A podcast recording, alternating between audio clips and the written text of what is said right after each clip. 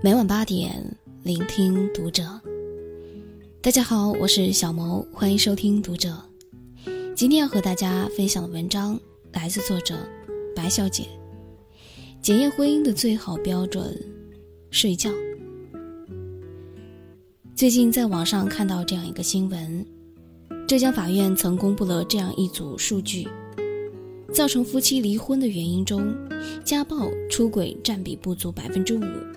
而分居和家庭琐事却占到了百分之六十。老话说：“千里之堤毁于蚁穴。”有时让一段婚姻出现裂痕的，往往是那些不起眼的小事，而能不能好好睡觉，足以看清一段婚姻的好坏。睡在一起，心才能在一起。据英国赫福德郡科学研究证明。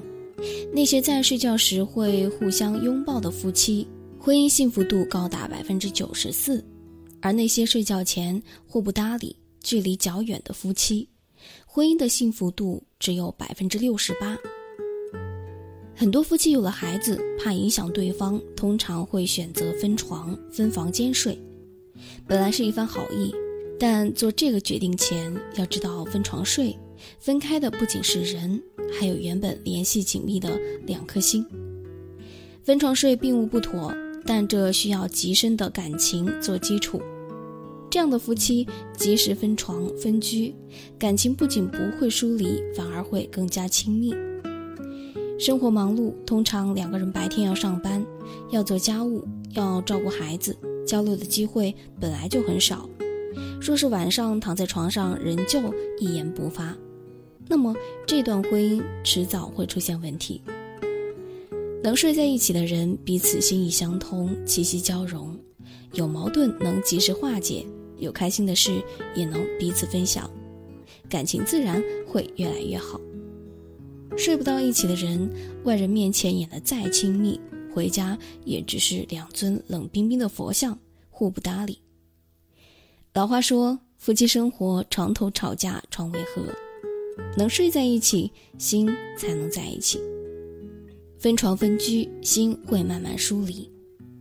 有的人很喜欢找借口，睡前你想找他说说话，他推脱上班太累，只想回房休息；要不就是抱着手机目不转睛，偶尔用几句嗯哦来应承你。所以，看似振振有词的理由背后。总是暗藏着一个不愿提起的事实，那就是没有以前那么爱了。毕竟爱你不需要理由，但不爱你的时候，却总能找出一万个理由。再好的婚姻，夫妻之间也会有误会、猜忌、矛盾、摩擦。婚姻或许经得起风吹雨打，却经不住夫妻渐渐疏离。能睡在一起的夫妻，晚上躺在床上。要么谈一谈一天的工作趣闻，要么聊聊以后的规划，甚至上班路上遇见一只可爱的小猫，都能谈上很久。分床睡的夫妻，对方的喜怒哀乐一概不知，沉浸在孤独的世界里，将自己封闭起来，矛盾永远无法解决，很难在一起收回去。因为两个人的距离变疏离很简单，但要重新走进一个人的心里却很难。好好睡觉是对婚姻的最大尊重。尼采说：“婚姻生活犹如长期的对话。当你要迈进婚姻生活时，一定还要先这样反问自己：你是否能和这位女子白头偕老时仍然谈笑风生呢？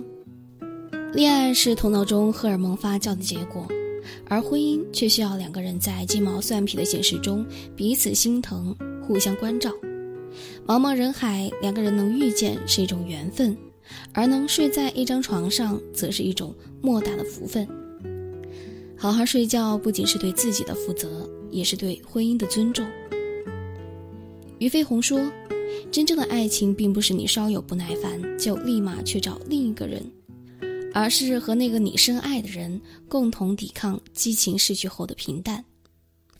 今后的生活里，别轻易分房睡。”若实在不得已，记得多给对方一些关心和照顾，让奔波了一天的心灵慢下脚步，得到爱的滋养。